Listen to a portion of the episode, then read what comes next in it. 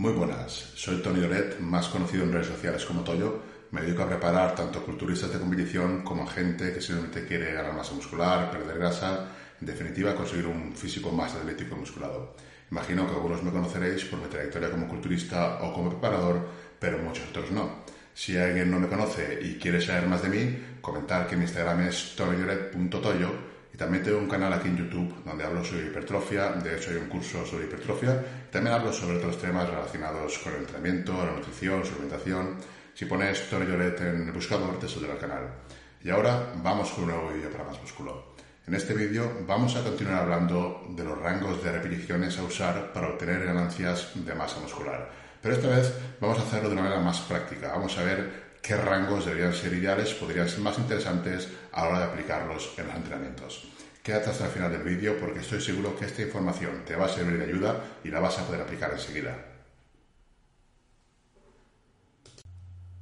Rangos de repeticiones. Aplicación práctica. En el vídeo anterior vimos que realmente se puede tener mejoras en fuerza y hipertrofia con un amplio abanico de rangos de repeticiones. Rangos pueden ir desde 5 hasta 40 repeticiones y en cualquiera de ellos podríamos ganar hipertrofia y fuerza. Si no has visto el vídeo anterior, te lo dejo aquí arriba en una tarjeta para que lo veas, así entenderás mejor este. Ahora bien, que podamos obtener hipertrofia con rangos tan amplios no significa que tengamos que irnos a los extremos y realizar series de 5 repeticiones o de 40 repeticiones. Lo que significa es que tenemos que saber que disponemos de un amplio abanico de posibilidades que podemos usar y dependiendo de nuestros objetivos pues será mejor usar unos rangos de repeticiones o otros. Si, por ejemplo, lo que buscamos son ganancias en la fuerza máxima a una sola repetición, es evidente que habrá que trabajar en un rango de repeticiones más bajo. Pero cuando el objetivo está enfocado principalmente en las ganancias de hipertrofia y mejorar en un levantamiento máximo no es el objetivo, el abanico de posibilidades ya es mucho más amplio. ¿Cuál sería el rango ideal? Para seleccionar el rango de repeticiones ideal, podríamos tener en cuenta varias cosas. Una de ellas sería el tipo de ejercicio que vamos a realizar. En ejercicios multiarticulares, por ejemplo, como la sentadilla, el press banca o el peso muerto, por norma general va a ser más eficiente trabajarlos en rangos más bajos de repeticiones, como por ejemplo entre 5 y 10 repeticiones. En ejercicios multiarticulares es necesario mantener una buena técnica en todo momento y rangos de repeticiones más bien bajos pueden ayudar a que la técnica no se estropee demasiado y en consecuencia pues el riesgo de lesión sea mucho más elevado. De manera que en este tipo de ejercicios podemos decir que un rango correcto sería entre 5 y 10 repeticiones. Con esto tendríamos un buen punto de partida, pero en ningún caso es una regla fija y puede haber excepciones. Luego veremos algunas y por qué. Ejercicios de aislamiento. Luego tenemos los ejercicios de aislamiento, como por ejemplo la flexión de codo para bíceps o la extensión de codo para tríceps. En los ejercicios de aislamiento sucede lo contrario que con los ejercicios multiarticulares, es decir, cuantas menos repeticiones se hagan, más difícil resulta mantener una buena técnica. Por poner un ejemplo, puedes hacer un curl con barra con 15 repeticiones y mantener una técnica bastante decente hasta prácticamente llegar al fallo muscular. Pero si ese mismo curl con barra lo realizas a 5 repeticiones al fallo muscular, es muy probable que la técnica deje bastante que desear. Ya desde la primera, segunda repetición es muy probable que hayan balanceos e inercias en muchas de esas repeticiones. Precisamente por eso, en los ejercicios de aislamiento estaría justificado y podría ser óptimo realizar un rango de repeticiones más elevado que en los ejercicios multiarticulares con pesos libres, pudiendo usar sin problemas rangos de repeticiones de más de 12 tranquilamente en ejercicios multiarticulares. Yo, por ejemplo, suelo usar 15 tranquilamente, a lo mejor incluso 20, y luego con cada serie pues ya va descendiendo el rango, lógicamente. Multiarticulares de nivel 2.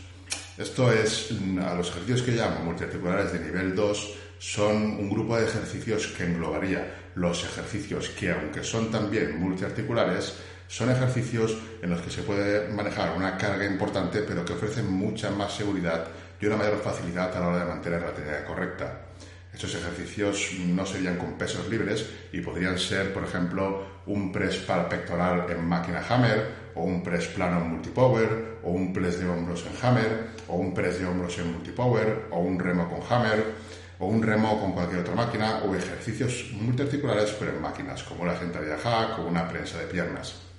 Digamos que yo denomino multiarticulares de nivel 2 a un determinado tipo de ejercicios en los que se puede manejar una gran cantidad de carga, pero mantener la técnica correcta a lo largo de las repeticiones es mucho más sencillo debido a que son cargas guiadas o bien son cargas en máquinas que nos permiten centrarnos en el movimiento de empuje o de tirón sin que, tengamos que, que, estabilizar demasiado la carga. ¿no? Son ejercicios en los que simplemente empujando o tirando no van a tener que entrar demasiados músculos auxiliares y es fácil estabilizar la carga. Este tipo de ejercicios, en los multiarticulares de nivel 2, el rango a emplear a priori podría ser mucho más amplio que por ejemplo, los multiarticulares con pesos libres.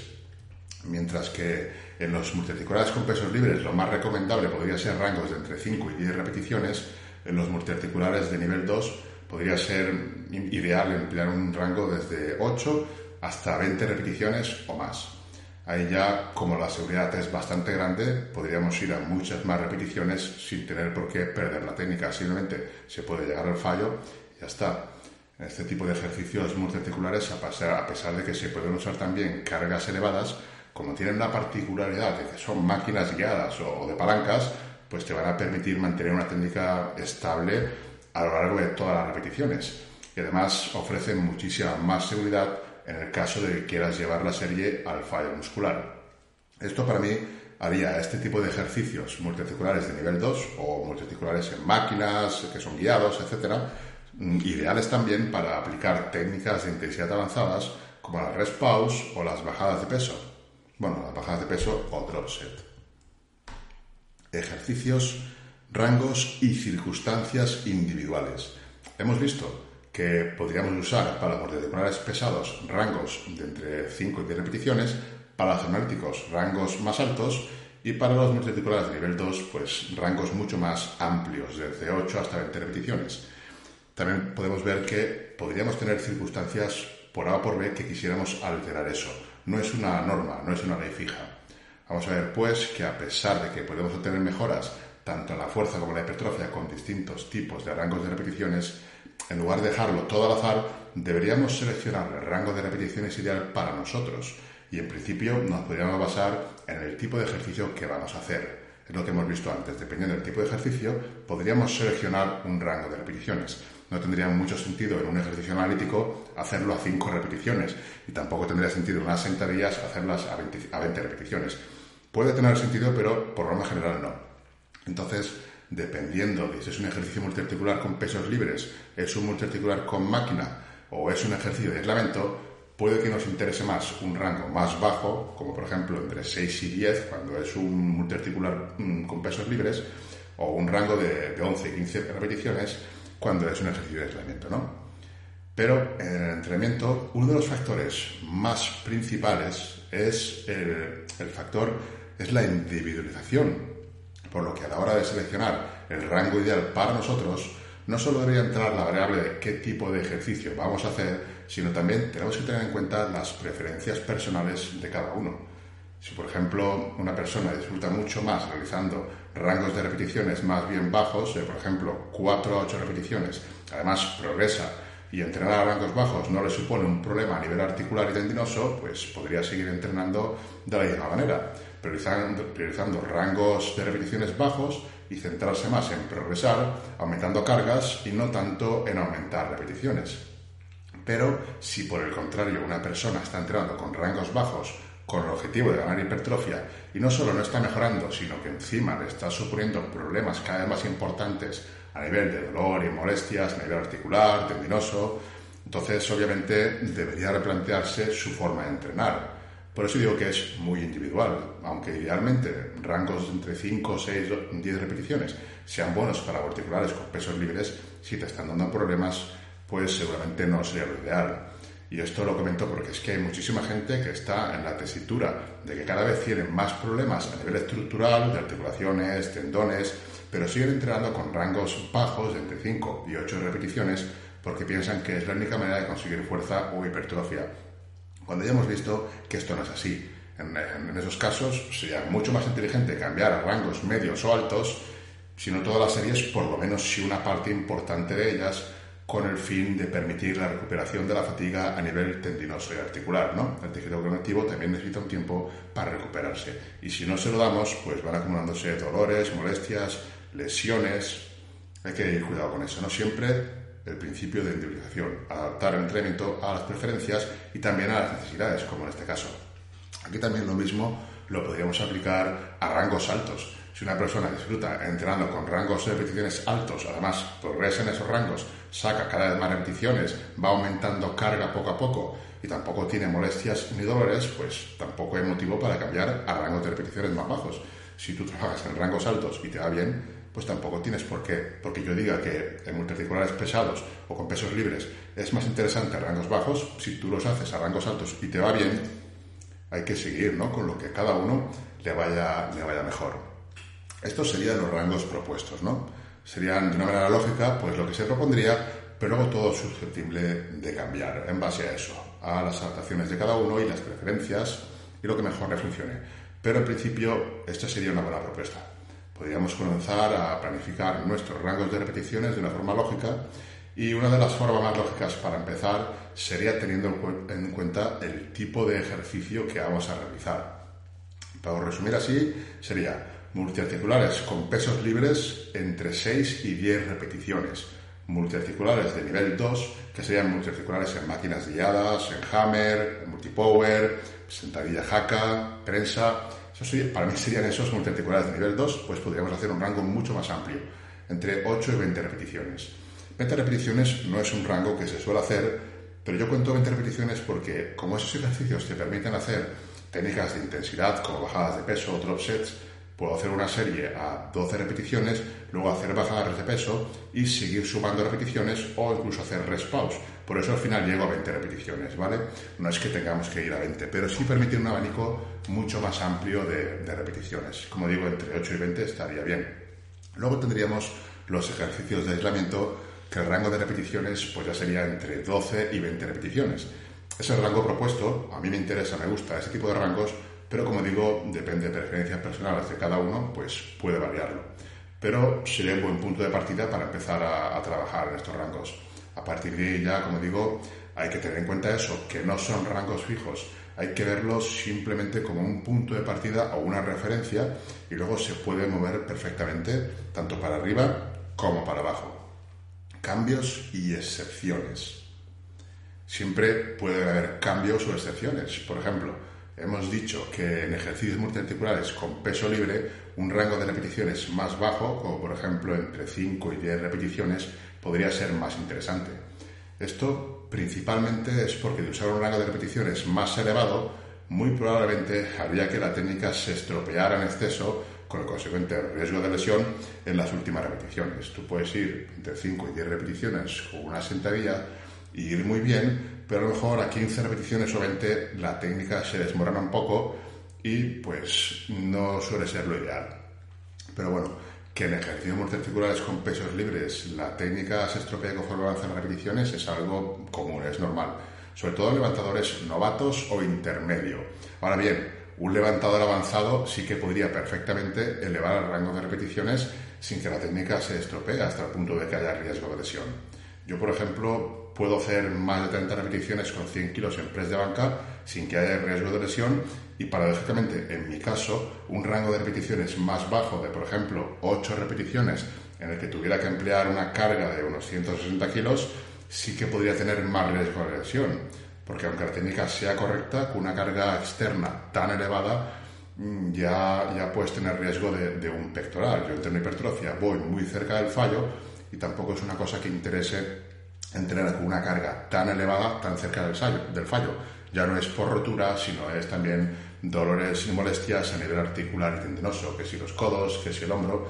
Entonces a mí me conviene más meter una carga más ligera e ir a muchas más repeticiones y voy a ganar fuerza y voy a ganar hipertrofia exactamente igual. Por eso el factor individual de cada uno y las excepciones siempre es algo a tener en cuenta. Ya digo e insisto que no hay una fórmula mágica, hay indicaciones, pero no hay una fórmula que sirva para todo el mundo. Yo intento daros las herramientas y luego se trata de, conocer los pros y los contras de cada caso y en base, en base a nuestras necesidades o preferencias, pues ya elegir lo que nos vaya a ir mejor. Del mismo modo que hemos visto excepciones en los rangos para ejercicios multiarticulares, también pueden haber excepciones en ejercicios analíticos o de aislamiento. He dicho antes que los ejercicios analíticos es más conveniente hacerlos a repeticiones altas porque a bajas repeticiones es muy difícil mantener una técnica correcta. Sin embargo, esto es algo que también puede variar en levantadores avanzados. Un levantador avanzado puede ser capaz de realizar un ejercicio analítico a bajas repeticiones y con una técnica bastante buena. desde mi punto de vista, no tendría mucho sentido realizar ejercicios analíticos a bajas repeticiones, pero atletas con muchos años de entrenamiento sí que podrían obtener beneficios o incluso con rangos bajos. Para mí no es lo ideal, pero si a alguien le gusta, encima lo hace bien, pues no hay ningún inconveniente en que lo haga. Tú no puedes decir que está mal, y menos a una persona que le está funcionando lo que hace, que le gusta, que se divierte, que eso es parte fundamental para poder echar el resto del entrenamiento. De todos modos, lo normal es que la técnica de los ejercicios analíticos deje bastante que desear cuando se hace a repeticiones bajas con cargas demasiado elevadas. Aquí yo creo que todos hemos visto en el gimnasio al típico que se pone todas o casi todas las placas en la polea para hacer extensiones de codo y hace 5 o 6, las hace muy mal hechas, hace de todo menos tríceps. Tira hombros, se balancea, en fin, mueve la carga de cualquier manera, pero luego el trabajo no se lo está llevando el tríceps, ¿vale? Por eso es por lo que normalmente en ejercicio de aislamiento pues no suele ser lo ideal. Pero bueno, como siempre se trata de ver el contexto individual de cada atleta y tener en cuenta no solo el ejercicio al que se va a aplicar el rango de repeticiones, sino también las preferencias personales y los objetivos.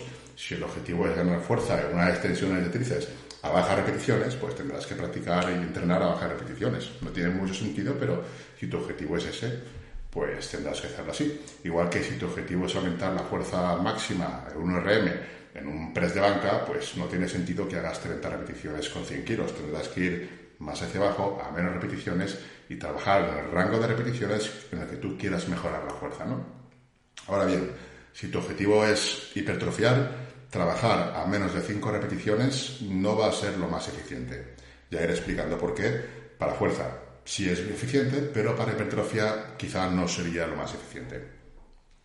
Alternar los rangos de repeticiones. Antes hemos visto que dependiendo del ejercicio puede que nos interese más hacer un rango de repeticiones más alto en analíticos, por ejemplo, o un rango de repeticiones más bajo en multiarticulares, por ejemplo. Ahora bien, también podemos aplicar distintos rangos de repeticiones sobre un mismo ejercicio y además hacerlo en una misma semana en el caso de que, por ejemplo, hagamos ese ejercicio dos o tres veces a la semana. Supongamos, por ejemplo, que tenemos una rutina en la que el microciclo es de nueve días y realizamos el press de banca tres veces en el microciclo. ¿sí? Las rutinas no tienen por qué ser de una semana siempre, pueden ser de nueve días. Simplemente mm, tú sigues el microciclo, cuando toca descanso, descansas, cuando haces los nueve días, empiezas en el día uno. Lo que pasa que normalmente las rutinas la gente las hace de siete días o de seis días, perdón, seis, cuatro, cinco, pero perfectamente puede ser de 8 o 9 días. Yo en mi caso hago muchas rutinas de ese tipo, es un microciclo de 8 o 9 días y se va repitiendo en bucle, ¿no? Cuando toca descanso se descansa y ya está. Pero bueno, para no liarlo mucho, vamos a imaginar que nuestra rutina es de 6 días y que el pecho lo tocamos 3 veces con el ejercicio de press de banca. Pues ahí podrías, por ejemplo, alternar rangos de repeticiones. Podrías hacer el lunes 3 series de 5 repeticiones, es decir, el rango de repeticiones bajo. Luego el miércoles podría hacer mm, tres series, pero esta vez 10 repeticiones, el rango medio. Luego el viernes hacer tres series de 15 repeticiones, lo que sería el rango alto. Puede que algunas personas se encuentren más interesante o más divertido variar los rangos. Si ese es el caso, pues puedes variar los rangos y las cargas perfectamente. Como vimos en, en uno de los vídeos anteriores, esto no va a afectar negativamente a la hipertrofia siempre que la serie se lleve hasta el fallo o muy cerca del fallo, tanto en rangos de 5 como de 10 como de 15, la hipertrofia que se pueda conseguir va a ser la misma.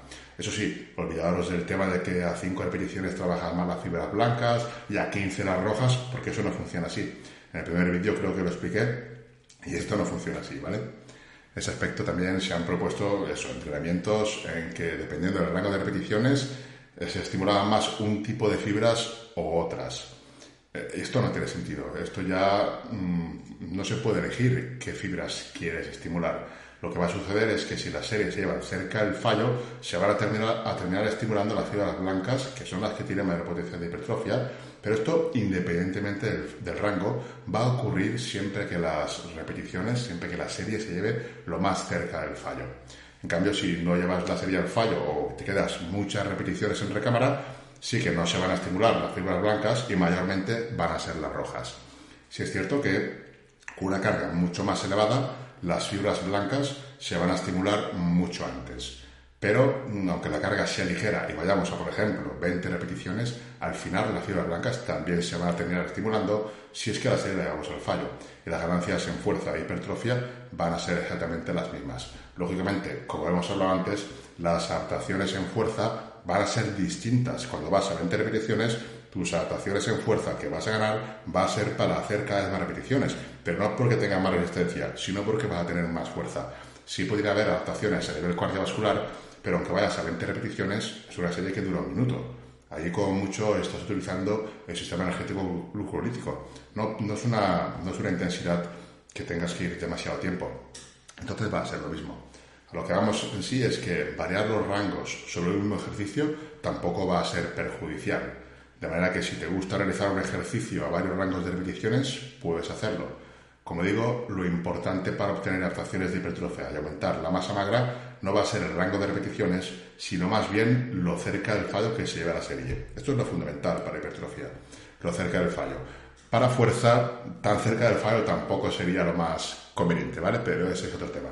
Si lo que buscamos es hipertrofia, cuando más cerca, cerca del fallo, mejor. Aquí, en este aspecto, en el aspecto de, variar repeticiones en, un ejercicio, tenemos el estudio de, de Brad Schoenfeld y colaboradores, con el objetivo era averiguar eso, averiguar precisamente si el variar los rangos de series en los ejercicios era más beneficioso que mantener un rango de repeticiones fijo. En el estudio de, de Schoenfeld cogieron a 19 sujetos entrenados y los dividieron en dos grupos. Se eligieron siete ejercicios para el estudio y los grupos tenían que realizar tres series de cada ejercicio tres veces a la semana. Es decir, repetían esos siete ejercicios tres veces por semana. Un grupo hacía siempre las series fijas, que serían entre 8 y 12 repeticiones. Había un grupo que siempre hacía series entre 8 y 12 y el otro grupo hacía tres series pero variando el rango de repeticiones. El grupo que variaba el rango unas veces hacía entre 2 y 4 repeticiones, otro día el rango era entre 8 y 12 repeticiones y el tercer día el rango era entre 20 y 30 repeticiones. Después de 8 semanas se midió el grosor del bíceps, el tríceps y el vasto lateral del cuádriceps y no se observaron diferencias. O sea, todos los grupos, tanto el que trabajaba en repeticiones fijas como el que trabajaba en tres rangos distintos de repeticiones, obtuvieron las mismas ganancias de hipertrofia, independientemente del rango en el que estuvieron trabajando. Estas serían las pequeñas diferencias que se pueden observar, que en realidad únicamente lo que cambiaría sería una leve mejora en los brazos en el grupo que varió los rangos de repeticiones. Pero si miramos bien el estudio, vemos que la media de peso del grupo que usó un rango constante entre 8 y 12 repeticiones, ya desde el principio la media de peso de ese grupo era de 10 kilos más que el resto de grupos. Y ya desde el principio, si vemos aquí, no sé si va, se va a ver, ya desde el principio vemos que la media en el perímetro de los brazos, en las medidas del grupo que usó un rango de repeticiones variable, era inferior. O sea, los que usaron el rango fijo estaban ya de por sí más fuertes, pesaban más, entonces, lógicamente, progresaron menos que los que usaron un rango de repeticiones variable no se le puede atribuir esa leve mejora, que además no es significativa, los autores lo, comentan, a que fuera un rango de repeticiones variable, sino más bien a, los, a que el grupo que utilizaba el rango de repeticiones variable estaba más flojo al principio, por eso pues progresaron más. Rangos de repeticiones y fatiga, esto es importante. Hemos visto que con todos los rangos de repeticiones podemos obtener adaptaciones, tanto en fuerza como en hipertrofia. Por lo tanto, en ese aspecto, pues no va a haber ninguna diferencia en emplear rangos de repeticiones bajos, medios o altos, ¿no? En fuerza y hipertrofia tendrás adaptaciones distintas de fuerza y hipertrofia vas a conseguir prácticamente la misma. Sin embargo, lo que sí que hay que tener en cuenta es la fatiga. La fatiga sí que va a ser diferente, depende del rango de repeticiones que se emplee. Un rango bajo, medio o alto, pues puede generar distintos tipos de fatiga. Esto se verá dependiendo del rango de repeticiones que se use, se va a generar cierto grado de fatiga que puede ser mayor o menor dependiendo del rango. Y también distinta, porque un rango de repeticiones bajo, que son cargas más pesadas, va a generar más fatiga a nivel articular y tendinoso, mientras que un rango de repeticiones alto va a generar más daño muscular.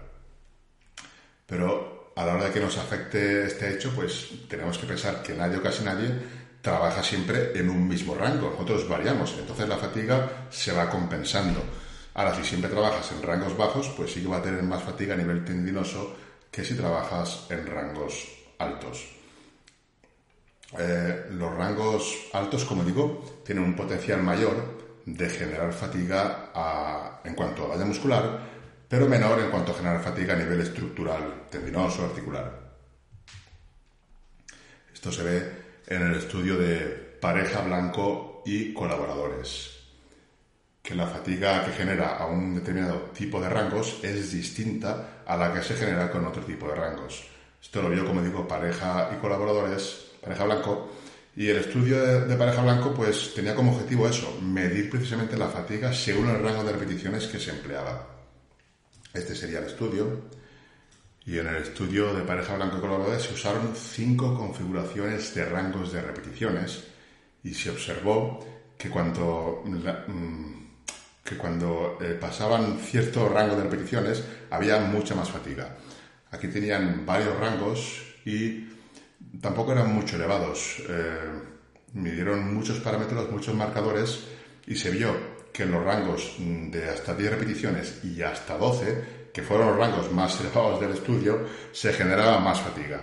En los biomarcadores se veía la CK más elevada y también por biopsia pues, se veía más fatiga, más daño muscular que en los rangos más bajos. De hecho, se medía la recuperación mediante pruebas y se vio que los sujetos que hicieron los rangos de repeticiones de hasta 10 y hasta 12, que no son rangos para nada elevados, son rangos de hipertrofia en los que trabajamos, pues estos sujetos tardaron más de 48 horas en recuperarse por completo, mientras que los que trabajaban un rango de 2 a 4 repeticiones, de 6 a 8, tardaron algo menos en recuperarse. En este estudio también había un grupo que iba al fallo y luego mm, se hacían la mitad de repeticiones. Pero lo que se ve más o menos es eso que cuando el rango es más elevado, hasta 10 y hasta 12, hay más daño muscular. Aquí se ve desgranado, aunque no sé si se va a ver porque es una imagen muy pequeña. Aquí, como digo, hay que tener en cuenta que los rangos que se empleaban no eran excesivamente altos, eran rangos de 10, 12 repeticiones en, en, el supuesto rango más altos. O sea, son los típicos de hipertrofia, para nada fueron rangos de 15 repeticiones o de más repeticiones. O sea que no son rangos excesivos y la fatiga que se detecta aquí es la que nosotros, que entrenamos hipertrofia, solemos tener. Lo que se ve es eso, que rangos más altos causarán más fatiga, pero esto se puede explicar por el tema de las repeticiones efectivas. ¿Vale? El tema de las repeticiones efectivas es algo que explico en el curso de hipertrofia, que podéis ver en mi canal, Ahora no me quiero meter en ello porque me ocuparía demasiado tiempo y no va al caso. Pero bueno, básicamente de lo que se trata es que son las últimas repeticiones las que más potencial de hipertrofia tienen, las que las contracciones son más lentas, las que más tensión generan y por lo tanto más daño muscular. Entonces cuando vas a 10 repeticiones, por ejemplo, van a haber más repeticiones efectivas que cuando vas a 5 repeticiones. Eso explicaría el por qué se genera más daño muscular cuando van a más repeticiones. Vamos a ver las conclusiones. Vamos a repasar algunas de las conclusiones que podemos sacar tanto de este vídeo como del vídeo anterior. No hay un rango ideal para hipertrofia. La primera conclusión que tenemos que tener clara es que no hay un rango ideal de repeticiones ni para fuerza, ni para hipertrofia, ni tampoco para resistencia. Esto es un concepto erróneo, es un mito, una mala interpretación que a base de repetirla de boca a boca, pues se ha dado por válido pero sin pararse realmente a pensar que lo que suceden son, como mucho, adaptaciones más enfocadas en, fuerza cuando trabajas a rangos bajos, porque vas a ver subir más kilos que si trabajas en rangos altos, pero se va a ganar fuerza, se va a ganar, em, se va a ganar hipertrofia con los dos tipos de rangos, con los tres realmente. Sí que es verdad que, lógicamente, si quieres ser más fuerte en tu 1RM, vas a tener que trabajar en rangos más bajos, que estén más cerca de ese 1RM, para generar adaptaciones en esa dirección. Pero fuerza como tal vas a ganar en cualquier tipo de rangos de repeticiones. El rango de repeticiones no es el factor determinante para conseguir ganancias de masa muscular. Al igual que en el primer vídeo vimos lo que pasaba con las distintas cargas, que la carga no es el factor determinante para generar hipertrofia y que se podía ganar masa muscular tanto con cargas altas como con cargas bajas, aquí sucede lo mismo. Los rangos de repeticiones no es el factor determinante. Lo que va a determinar que la serie sea efectiva y que se pueda conseguir masa muscular y adaptaciones positivas para hipertrofia va a ser lo cerca que se lleve la serie del fallo. Independientemente de si el rango es a, 6, 10 repeticiones o es a 15, 20 o 25. Mientras que la serie se lleve muy cerca del fallo, va a ser una buena serie para conseguir buenas adaptaciones en cuanto a hipertrofia. Series de menos de 5 repeticiones o de más de 20, 25 repeticiones pueden generar hipertrofia también, pero quizá ya no serían tan óptimas. No voy a entrar ahora a explicar eso para no alargar en exceso el vídeo, pero entre 5 y 20 repeticiones tenemos ya un amplio abanico de repeticiones en el que podemos conseguir buenos resultados en cuanto a hipertrofia siempre que la serie se lleve al fallo muscular o muy cerca del fallo. Tampoco es necesario llevar la serie al fallo muscular siempre, ni mucho menos pero sí es interesante, como dije en el vídeo, acercarse al fallo donde la contracción es más lenta y es ahí donde hay más tensión mecánica y por lo tanto, por tanto mayor potencial de generar hipertrofia. Rango de repeticiones dependiendo del ejercicio. Otra cosa que hemos visto es que puede ser más interesante realizar los rangos de repeticiones bajo eh, en un tipo de ejercicios como por ejemplo los multiradiculares con pesos libres mientras que en otro tipo de ejercicios puede ser más interesante y productivo realizarlos un rango de repeticiones más alto, ¿no? como los ejercicios de aislamiento o uniarticulares. Podemos variar los rangos. Podemos variar los rangos en un mismo ejercicio y, por ejemplo, en una sesión usar un determinado rango y en otra sesión usar otro rango. Yo esto es algo que lo suelo hacer mucho en mis rutinas. Un día con tiempo explicaré el por qué lo hago, cómo lo hago y qué puede qué puede hacer, mm, qué puede haber de bueno en eso. De momento nos podemos quedar en que podemos cambiar el rango que realmente hacemos un ejercicio, no tenemos por qué hacer siempre el mismo rango.